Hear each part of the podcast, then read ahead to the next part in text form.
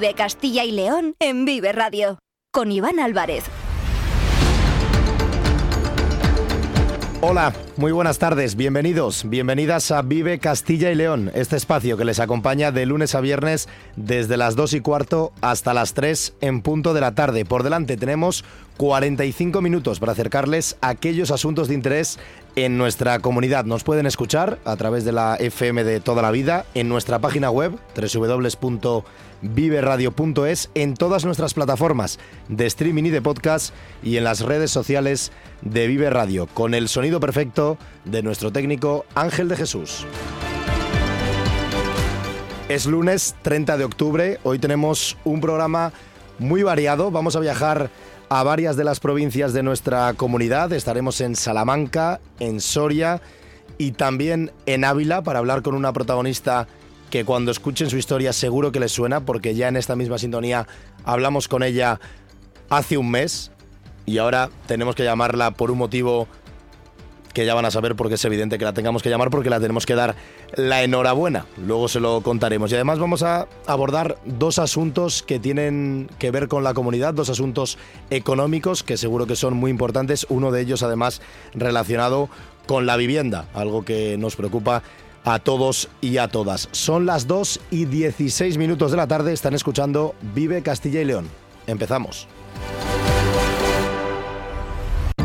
Vive Castilla y León en Vive Radio. Con Iván Álvarez.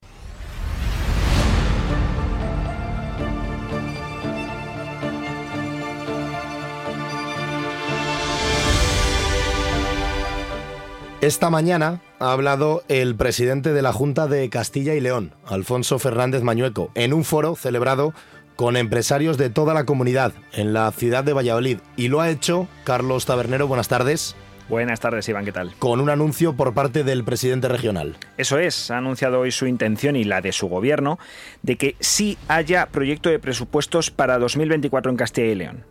Eso sí, siguen esperando que el Ejecutivo de Sánchez, que el Gobierno de España, aunque esté en funciones, envíe el techo de gasto para elaborar las cuentas. Escuchamos al presidente de la Junta. Quiero anunciar también que nuestro compromiso es eh, presentar un proyecto de ley a las Cortes, un proyecto de ley de presupuestos a las Cortes de Castilla y León. Necesitamos que se nos informe cuanto antes de los límites de gasto y de los datos presupuestarios básicos para elaborar nuestras cuentas del próximo año. Esos datos a los que hacía referencia el presidente de la Junta, Alfonso Fernández Mañoco, son a los que lleva aludiendo el portavoz, Carlos Fernández Carriedo, desde hace unas semanas para justificar la falta de presentación de ese proyecto de presupuestos en la comunidad en tiempo y forma. Porque hay que recordar, Iván, que según el estatuto de la comunidad, las cuentas deben estar presentadas por el gobierno autonómico a las Cortes el día 15 de octubre, que ya pasó hace dos semanas. Esta situación dio lugar a la posibilidad de que la Junta eh, tuviese la intención de prorrogar las cuentas del presente año que son las primeras y únicas aprobadas por el gobierno de coalición con Vox, y que además utilizase ese retraso en los datos macroeconómicos que debe enviar el gobierno como excusa para no presentar unas nuevas cuentas. Pues bueno, según lo anunciado hoy por Mañueco, nada más lejos de la realidad. Habrá proyecto de presupuestos para 2024 y ahora la cuestión es saber cuándo, en función del envío por parte del gobierno de esas cifras a las que hacía referencia Mañueco sobre límites de gasto y datos presupuestarios básicos. Eso sí, el presidente de la Junta eximió en este caso de responsabilidad al Ejecutivo liderado por Sánchez por encontrarse en este momento en funciones, aunque con matices. Le escuchamos. Soy consciente de la situación que vive el Gobierno de España. Ahí sí que no se le puede achacar nada al Gobierno de España en funciones actual, o a lo mejor sí, porque tal vez se tenía que haber presentado antes los presupuestos y después haber convocado elecciones. Estas declaraciones que escuchamos al presidente de la Junta, como bien comentabas, Iván, se realizaron esta mañana durante la participación de Mañueco en un foro con empresarios de toda la comunidad, en el que aportó los datos por los que Castilla y León es, según su presidente, un lugar atractivo para invertir y trabajar. Hizo así mención Mañueco a la rápida recuperación del PIB prepandemia, al liderazgo también de la comunidad en el crecimiento de exportaciones a nivel nacional, al superávit comercial que presenta Castilla y León o a contar con la fiscalidad, dijo, más baja de la historia de la comunidad. Todo ello como forma de tratar de convencer a los empresarios que ya están y a los que pueden venir para sentarse en Castilla y León. A todos aquellos que aquí estáis o a todos aquellos que aquí quieren venir a crecer, a instalarse, a innovar, tienen las puertas abiertas de la Junta de Castilla y León. No obstante, reconoció el presidente de la Junta que para lograr esa mayor implantación de empresas en la comunidad hace falta solventar una de las mayores dificultades que están comentando ahora muchos de los empresarios, no solo en Castilla y León, sino en toda España. Encontrar trabajadores cualificados. Esto decía Mañueco. Tenemos que hacer un esfuerzo para ser capaces de eh, atraer trabajadores de fuera de nuestra comunidad autónoma y hacerlo de manera ordenada, de manera eh, regulada y también eh, con una visión solidaria y de humanidad.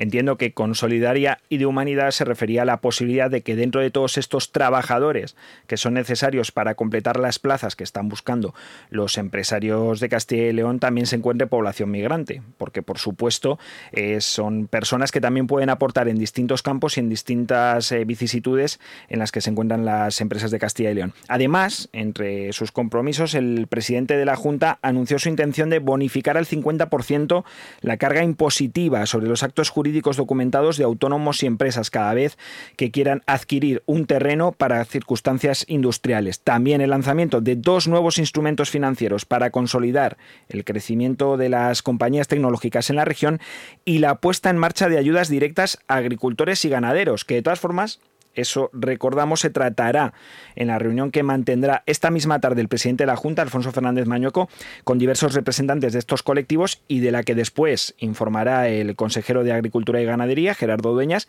y de la que mañana, Iván, nos haremos eco. Sí, estaremos muy, eh, muy pendientes desde primera hora de la mañana con Jaime Sánchez Cuellar en la sintonía de Vive el Campo a partir de las 7 de la mañana, mañana martes, y también, lógicamente, pues lo resumiremos con el propio Jaime en la sintonía de Vive Castilla y León. No te muevas, Carlos, porque vamos a hablar de un asunto muy interesante, muy importante para los oyentes, como es el tema de la vivienda y sobre todo de los alquileres. Son las 2 y 22 minutos. Seguimos en Vive Radio. En CESIF defendemos lo que realmente importa, tus derechos, tu poder adquisitivo y tu bienestar. Somos el único sindicato que no teme salir a la calle para luchar por ti. En CESIF, los trabajadores y trabajadoras son nuestra prioridad. Si tú no te conformas, nosotros tampoco. Únete a CESIF hoy y sé parte del cambio que necesitas. Alcemos la voz. En Vive Radio escuchamos lo que pasa a nuestro alrededor y te lo contamos para, informarte, para entretenerte, para emocionarte, con las voces más locales y los protagonistas más cercanos. Vive tu ciudad, tu provincia, vive su cultura, su música, su, actualidad, su deporte, sus gentes. Vive lo tuyo, vive tu radio. Vive Radio. Vive Castilla y León en Vive Radio con Iván Álvarez.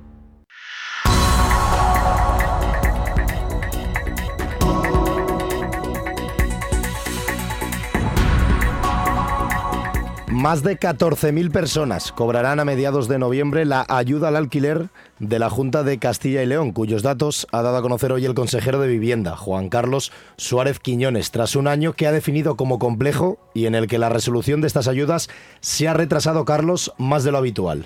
Sí, y es que por primera vez las familias que han solicitado esta ayuda tuvieron que aportar toda la documentación, incluidos los pagos bancarios de esos alquileres durante la presentación de la solicitud. ¿Qué ha significado eso? Bueno, pues que la tramitación y ejecución de las ayudas ha sido más lenta esta vez. Eso sí, ahora los beneficiarios no tendrán que aportar ningún documento extra a posteriori, solo tendrán que esperar a recibir en sus cuentas, a mediados de este mes, como decías, la ayuda.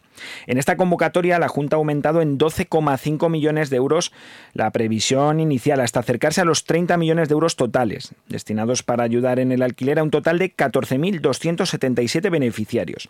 Dos tercios de ellos, alrededor de 10.000, corresponden a la modalidad general que es la, que, la de aquellos que reciben el 50% del alquiler a través de esas ayudas, mientras que otros 2.552 jóvenes reciben el 60% del total de su alquiler y 712 personas que son jóvenes y que además están ubicadas en el medio rural reciben aún una mayor cantidad. Pero para explicarnos mejor la ejecución de este programa, contamos hoy en Vive Castilla y León con la directora general de Vivienda de la Junta, María Pardo. Bueno, buenas tardes.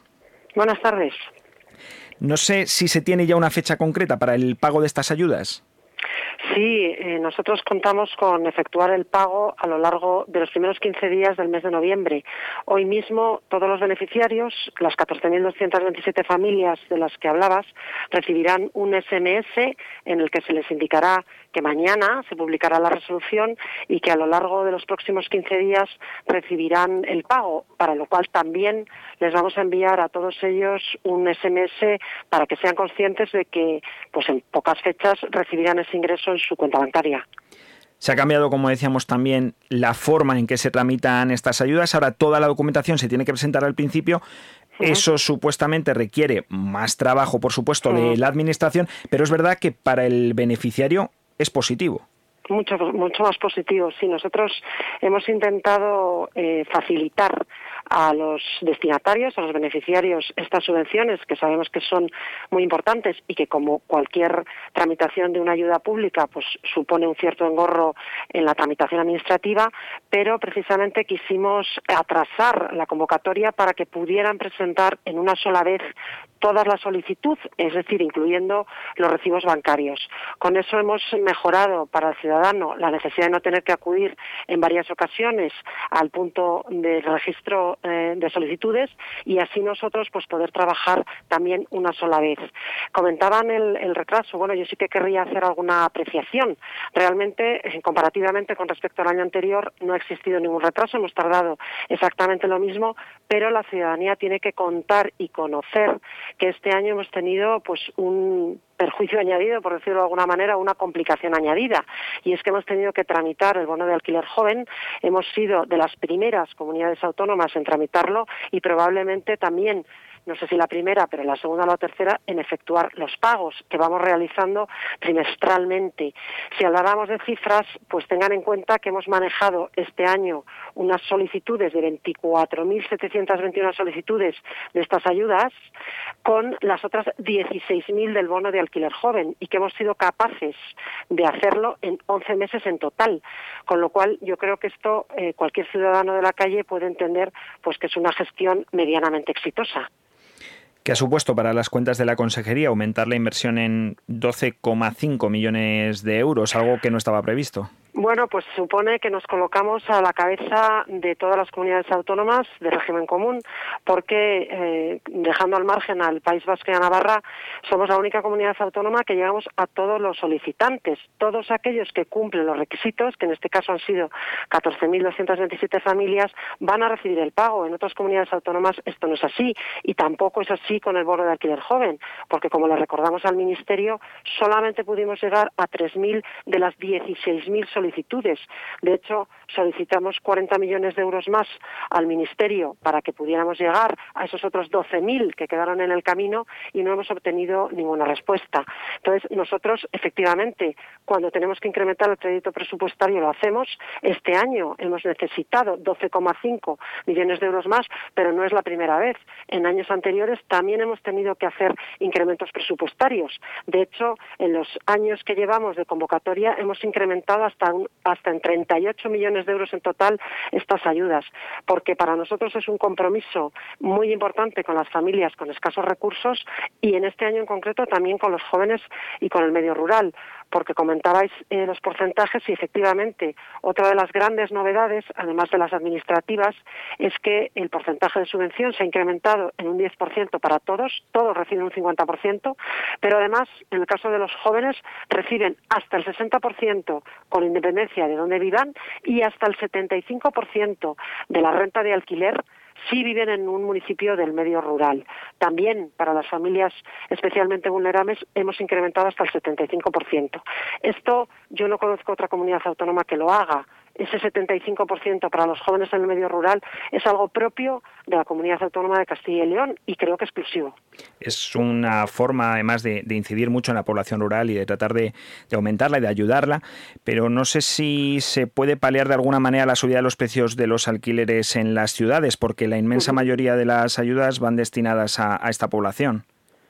Sí, bueno, efectivamente, nosotros con estas, eh, con estas ayudas, eh, tengan en cuenta que son para familias con escasos recursos. Por tanto, digamos que no competimos con el mercado en sí mismo, sino solamente con aquellas familias que tienen que acudir al alquiler eh, ordinario, al alquiler de la calle, por decirlo de alguna manera, para poder acceder a una vivienda o poder satisfacer ese derecho. Nosotros, en tanto en cuanto no tenemos suficiente parque público de alquiler, por eso acudimos al mercado para que esas familias tengan las mismas condiciones que aquellos ciudadanos que tienen una vivienda del parque público de alquiler.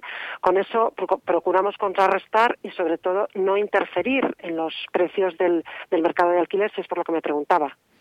¿Cuándo comenzarán a recibir las solicitudes de la próxima convocatoria, que entiendo que también serán, serán importantes?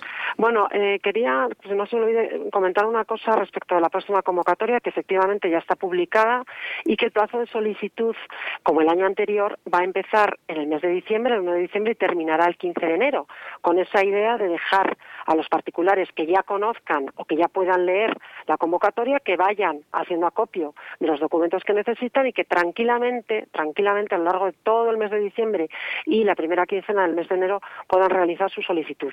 Pero este año hay una novedad importante y es que aquellos que ya han sido beneficiados en este 2022 de las ayudas al alquiler solo van a tener que presentar un documento de renovación, es decir, una solicitud mínima en la que hacen la petición y basta con que aporten los eh, recibos del alquiler de los 12 meses. No es necesario que nos aporten más documentación, salvo pues que tengan efectivamente alguna alteración, como un contrato de alquiler nuevo, eh, unos ingresos diferentes, etcétera, etcétera. Pero si todas las condiciones se mantienen para facilitar y agilizar la tramitación administrativa y intentar pagar en menos tiempo, es decir, ser todavía más ágiles en esta nueva convocatoria, hemos eh, incluido esta, esta importante novedad en lo que es el procedimiento de tramitación administrativa. ¿Hasta qué punto no sé si calculan que pueda incidir en la convocatoria del año que viene? Me refiero, eh, este año los pagos se van a realizar en noviembre. ¿Cuánto calculan que se pueda anticipar el año que viene? Bueno, nosotros siempre intentamos trabajar en la media de los seis meses. Siempre nos fijamos ese objetivo. Hemos tenido que incrementar precipitadamente el personal. Digo precipitadamente porque el Ministerio nunca nos comunicó que íbamos a tener que ser gestores de un bono de alquiler joven. Lo vimos publicado en el boletín y tuvimos que reaccionar rápidamente. Si estas sorpresas, que lógicamente son bienvenidas porque al final es una ayuda a la ciudadanía, se nos comunica con antelación suficiente, pues podremos cumplir esos seis meses. Si vienen novedades que no somos conocedores más que por el boletín, pues tendremos dificultades para cumplir esos seis meses. Pero en todo caso siempre trabajamos y barajamos esas fechas, que este año, insisto, pues esperamos poder, eh, poder llegar a ellas. O sea, nuestra idea sería poder pagar a lo largo del mes de julio de 2023. Perfecto, bueno, pues con esa fecha y con esa posibilidad y esperando que todo se cumpla de la manera adecuada, nos despedimos. Muchísimas gracias por, por atendernos en esta tarde de Vive Radio Castilla y León, la directora general de Vivienda de la Junta, María Pardo. Muchas gracias. Adiós, buenas tardes. Y ahora nosotros vamos a viajar por diferentes puntos de nuestra comunidad. Nos vamos a ir concretamente hasta la provincia de Salamanca. Son las 2 y 33 minutos. Arroyo Ciudad Empresas. Conoce todo lo que Arroyo te ofrece. Óptima ubicación, las mejores comunicaciones y espacios, modernas dotaciones, personal cualificado y un ayuntamiento que apoya con beneficios fiscales. Arroyo Ciudad Empresas. Una apuesta segura. Ayuntamiento de Arroyo de la Encomienda. Crear, crecer, habitar. Más información en arroyociudadempresas.com. En Vive Radio Tienes una cita con Robin Cutsi de lunes a viernes. Desde las 6 a las 8 de la tarde. a las 8 de la tarde. Vive la música. Vive la música. Vive los éxitos. Vive los éxitos. Vive el recuerdo. Vive el recuerdo. Vive Radio con Robin Cutsi. Donde vive tu música. Vive Castilla y León en Vive Radio. Con Iván Álvarez.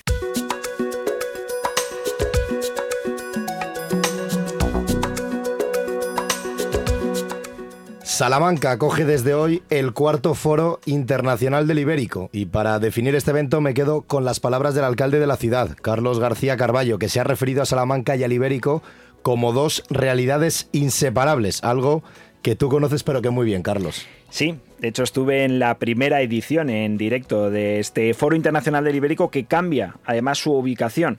Normalmente, de manera habitual, se celebraba en el Palacio de Congresos y Exposiciones de Castilla y León, situado en la cuesta de Oviedo de Salamanca, pero ahora se ha ido a un lugar emblemático, el antiguo Banco de España, que ahora es Centro Internacional del Español. Y qué mayor seña de identidad de nuestro país para Salamanca también como es el jamón. Este es un evento, para que el oyente se sitúe, donde los profesionales del sector hacen de la capital charra un lugar de encuentro, en los que cocina e investigación son los protagonistas durante dos jornadas. Y nos vamos ya en directo hasta este lugar, hasta este evento, para hablar con la directora del Foro Internacional del Ibérico, con Julia Pérez Lozano. Buenas tardes. Hola, muy buenas tardes. Julia, ¿cómo va esta cuarta edición del Foro Internacional del Ibérico? ¿Qué novedades y qué sorpresas contiene? Bueno, pues a ver, la primera sorpresa fue una sorpresa un poco triste y es que ayer domingo tuvimos que suspender los actos que había preparados para, bueno, pues para Salamanca, para que pudiera participar la ciudad, porque diluvió. Entonces, bueno, pues teníamos previsto que hubiera 100 cortadores de jamón en la Plaza Mayor, eh, una parrillada inmensa de, si iba a un cerdo de 80 kilos, si iban a hacer paellas, bueno, y todo esto lo tuvimos que suspender, pero esta mañana el, alcalde de Salamanca ya ha dicho que lo vamos a recuperar y que se hará en primavera, a finales de mayo, principios de junio. Entonces esa fue la primera sorpresa un poco triste, pero bueno, mm, hay que mirarlo con buenos ojos porque la lluvia significa que la montanera va a ser estupenda, con lo cual es una muy buena noticia para el sector.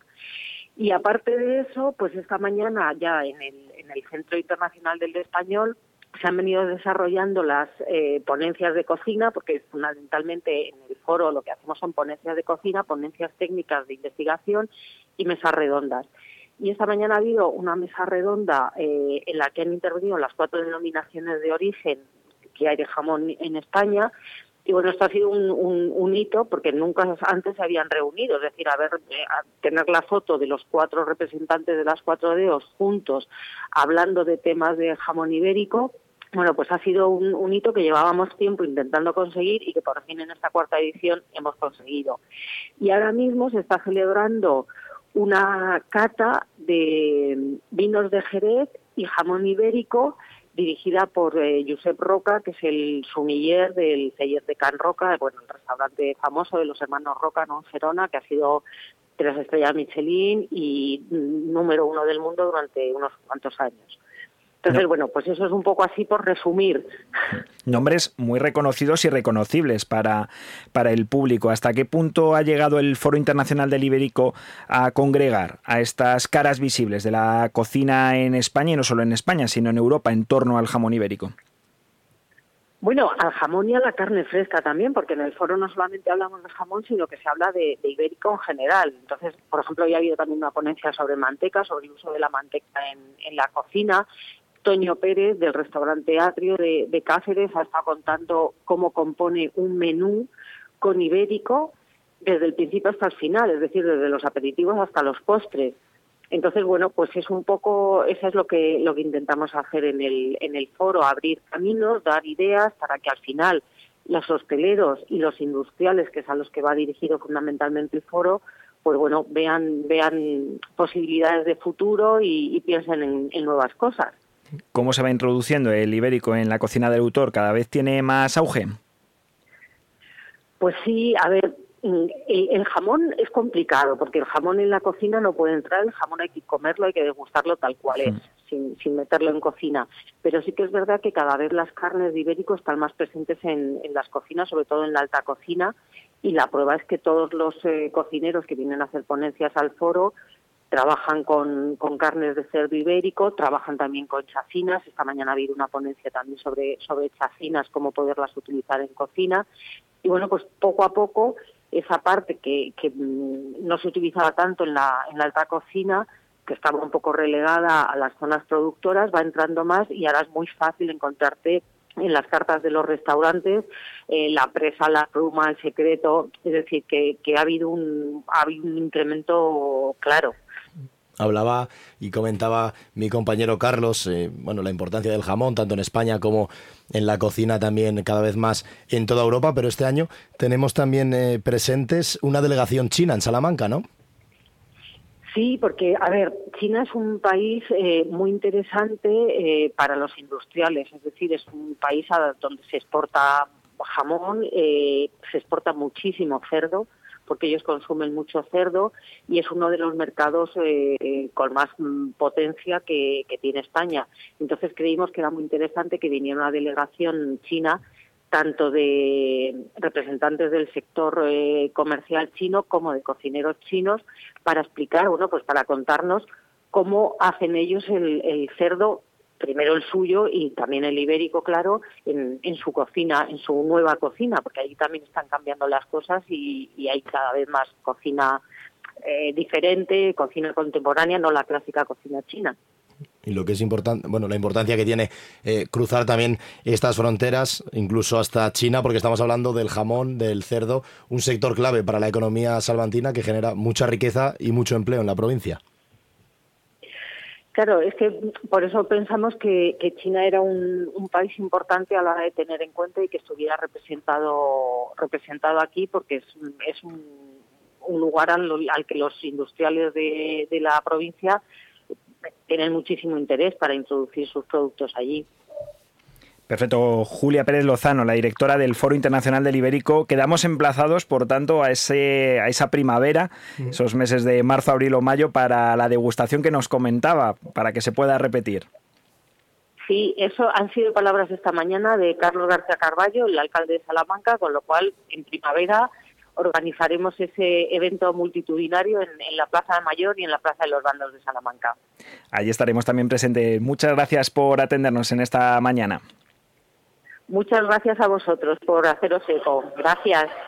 Muchas gracias a Julia Pérez Lozano, que además Carlos nos ha atendido en directo, que se lo tenemos que agradecer por partida doble porque nos lo decía. Dice, bueno, podemos compartir unos minutos porque estamos a tope desde las 10 de la mañana con la programación en este cuarto foro internacional del Ibérico en Salamanca y ahora, según ha colgado el teléfono, tenía que seguir interviniendo en directo en el foro, o sea que... Eso es, ahora mismo tienen la, cata de, vinos y cortes de jamón, como nos comentaba, pero tienen foto de familia, después van con una conferencia sobre las diferencias de la volatiloma del jamón ibérico, un tema interesantísimo, y por último el concurso internacional de cocina con ibérico, que yo creo que es el plato fuerte de estas jornadas. En el que participan eh, cinco cocineros, dos de ellos además son eh, salmantinos, y mañana también 31 ponencias se van a celebrar durante todo el día, diferentes y con la importancia también de la delegación china, así que lógicamente teníamos que estar en Salamanca para conocer en qué consistía esta cuarta edición del Foro Internacional del Ibérico. La pena es que ayer los vecinos y vecinas salmantinos no pudieron disfrutar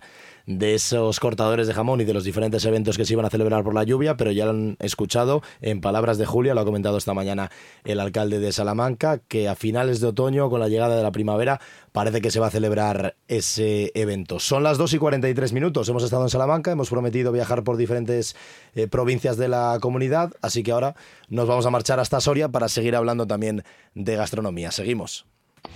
En CESIF defendemos lo que realmente importa, tus derechos, tu poder adquisitivo y tu bienestar. Somos el único sindicato que no teme salir a la calle para luchar por ti. En CESIF, los trabajadores y trabajadoras son nuestra prioridad. Si tú no te conformas, nosotros tampoco. Únete a CESIF hoy y sé parte del cambio que necesitas. Alcemos la voz. El sector primario en Castilla y León es el protagonista cada mañana en Vive Radio. Desde las 7 y 10 de la mañana, de lunes a viernes. De lunes a viernes. Jaime Sánchez Cuellar te ofrece toda la actualidad informativa relacionada con la agricultura y la ganadería. Y la ganadería. Para estar al día. Para estar al día. Vive el campo. De lunes a viernes, cada mañana. Vive el campo. Aquí. En Vive Radio. En Vive Radio Tienes una cita con Robin Cootsy de lunes a viernes. Desde las 6 a las 8 de la tarde. a las 8 de la tarde. Vive la música. Vive la música. Vive los éxitos. Vive los éxitos. Vive el recuerdo. Vive el recuerdo. Vive Radio con Robin Cootsy. Donde vive tu música.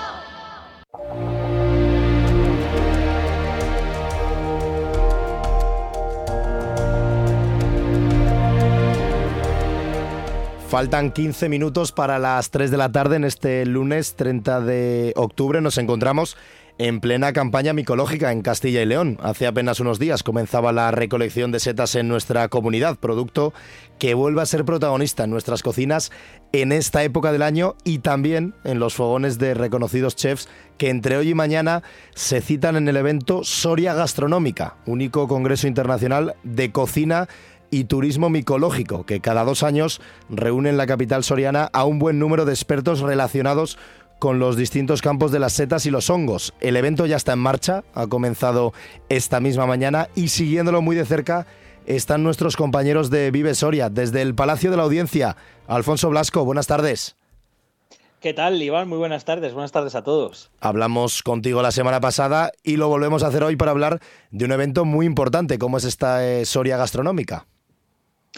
Vamos de congreso en congreso, prácticamente, hablando en este caso de este Soria Gastronómica, que celebra, por cierto, su octava edición. Aquí en Soria tiene carácter bianual, o sea, se celebra cada dos años. Y la verdad que es uno de esos eventos que consigue que, Soria, durante estos dos días, durante el día 30, el día de hoy y el día de mañana, día 31, pues eh, seamos un poquito el epicentro ¿no? de, la gastronomía, del mundo de la gastronomía y sobre todo ya si lo relacionamos con, con la micología como bien decías tú antes, pues, eh, pues vamos, me atrevo a decir que casi casi a nivel mundial, porque por aquí están pasando y van a pasar durante estos días pues eh, muchos ponentes, muchos cocineros, muchas estrellas Michelin eh, y personas muy importantes dentro del mundo de la gastronomía, del mundo de la micología, que al final pues hacen eso, poner un poquito Soria en ese foco mediático, en el congreso, en un congreso en el que hay mucho que decir, en el que hay mucho que aprender también, como ahora vamos a escuchar que nos decía alguno de los chefs que han, que han estado aquí, que van a estar durante estos dos días y que al final, pues eh, para nosotros, para todos los sorianos y sorianas, pues es un orgullo, ¿no? Que podamos hablar de micología, que podamos hablar de gastronomía y que lo podamos hacer pues en un entorno, en un entorno único como, como es el nuestro, como es, como es nuestra tierra, como es Soria. Mm, y habéis compartido unos minutos con diferentes cocineros, como bien dices, con diferentes chefs en la sintonía de Vive Soria, así que si te parece, vas presentándonos y los podemos escuchar. Genial, perfecto, porque no solo chefs y no solo grandes cocineros y cocineras son los que están en esta Soria Gastronómica, que esta mañana, por cierto, se ha inaugurado. Ha estado el director del Instituto Europeo de Micología, por ejemplo, ha estado Fernando Martínez Peña, ha pasado también por los micrófonos de Vive Radio Soria y ha hablado eh, de cómo en otras partes del mundo siguen ese modelo, el modelo de Soria y el de Castilla-León en cuanto a la gestión forestal y a la explotación de recursos. Lo escuchamos. Y desde luego, eh, en lo que es el, a nivel de parques micológicos, sí, hemos de ser claros, aquí surgió todo. Obviamente se ha extendido pues, a, otras, otros territorios de la comunidad, eh, de otras comunidades autónomas, incluso de otros países. Hoy tenemos una, una ponencia de Canadá, eh, que precisamente los canadienses que vienen hoy aquí se inspiraron en el modelo de Castilla-León, en el modelo que se inicia aquí en Soria, y hoy nos van a contar un poco cómo ha ido esa evolución en, Canadá, ¿no? Eh, lo cual pues no deja de ser un, hecho a tener en cuenta, una cosa positiva. Eh, de manera que, claro, por supuesto que se tiene que mejorar, no nos cansamos de decir que es importante seguir invirtiendo en investigación porque es la única manera de mantener ese liderazgo y esa innovación constante en nuestro territorio.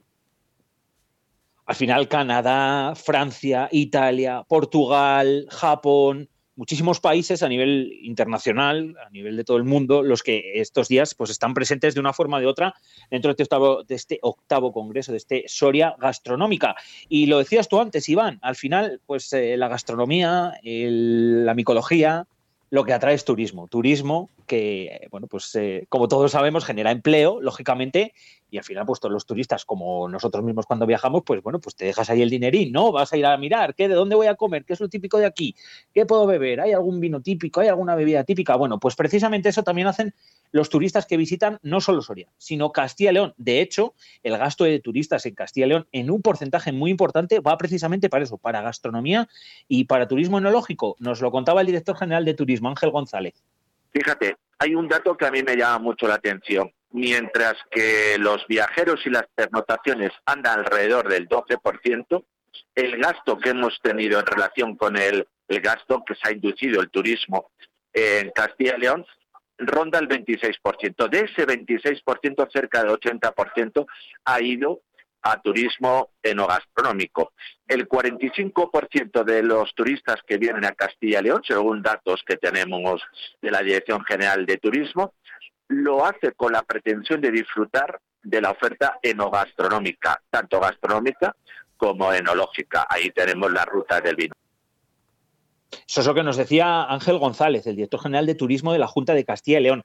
Y como también eh, comentábamos antes, pues muchos chefs, muchos chefs son los que se han pasado por aquí, los que van a pasar a lo largo de estos días para hacer ponencias, muchos de ellos de Castilla y León. También aquí en Soria tenemos chefs importantes. Y fíjate, antes de escuchar a una de ellas, como es Elena Lucas, que por cierto tiene una estrella Michelin en un pueblo de aquí de Soria, en Navaleno, que seguro que muchos de los que nos estáis escuchando lo conoceréis, también ha estado eh, Samantha Vallejonájera, que, os sonará, os sonará de, bueno, de Masterchef, ¿no? Entre, entre otros, además de tener, de tener un restaurante en, Pedraza, en Segovia, en un pueblo precioso, también eh, con, estrella. Bueno, pues eh, al final Samantha ha recogido hoy aquí uno de esos premios, uno de esos premios que se dan, un premio muy importante que reconoce la labor y la promoción que hace, en este caso, Samantha Vallejo Nájera, para divulgar eh, toda la micología, todos los productos gastronómicos, no solo de Soria, sino también de Castilla y León. Y bueno, incluso ha llegado a decir que no se explica cómo Masterchef no se haya grabado todavía en Soria. Ha dicho que queda pendiente y que hará todo lo posible para que se llegue a grabar aquí.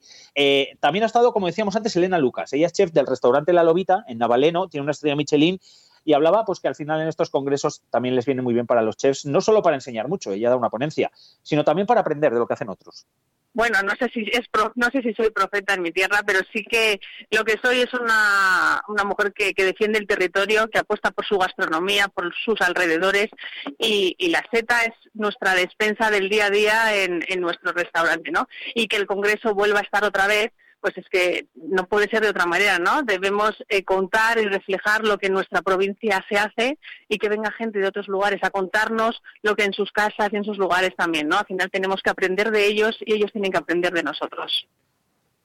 Al final, pues Soria, como podéis escuchar y como podéis comprobar, se pone estos días eh, dentro del foco mediático de la gastronomía y como decía Ángel, quien vamos a volver a escuchar, Ángel Hernández, director general de turismo de la Junta de Castilla y León, por Soria, con todo esto, con todo esto que os estoy contando, tiene un futuro muy prometedor dentro del turismo gastronómico y enológico.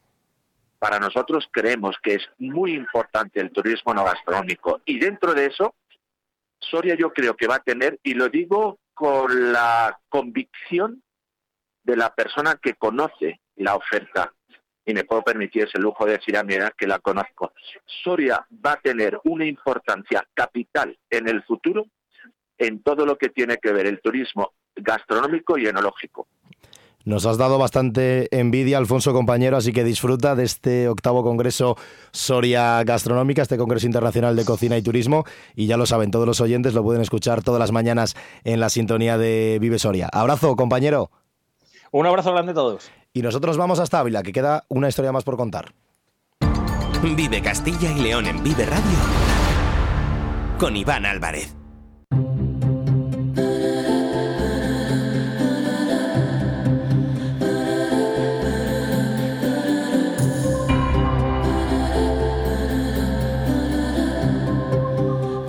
La historia que les vamos a contar a continuación seguro que les suena. El pasado 29 de septiembre, en este mismo programa, en esta misma sintonía, en Vive Castilla y León, hablábamos con una abulense que había sido nominada a los primeros premios nacionales de enfermería. La llamamos, hablamos con ella para conocer un poco su historia, que había llevado a Rocío Pindado a ser nominada a estos premios tan importantes y que se celebraban en su primera edición. Ahora, casi un mes después, ya conocemos a los ganadores. Rocío era la única nominada por Castilla y León, concretamente por la provincia de Ávila. Y ahora, día ya 27 de octubre, sabemos que Rocío ha sido premiada, ha sido ganadora de estos primeros premios nacionales de enfermería en la categoría asistencial. Rocío Pindado, enhorabuena. Muy, muy, muy buenas tardes, Iván. Bueno, Estoy que no me lo creo, Iván. cuéntanos, cuéntanos, ¿qué se siente?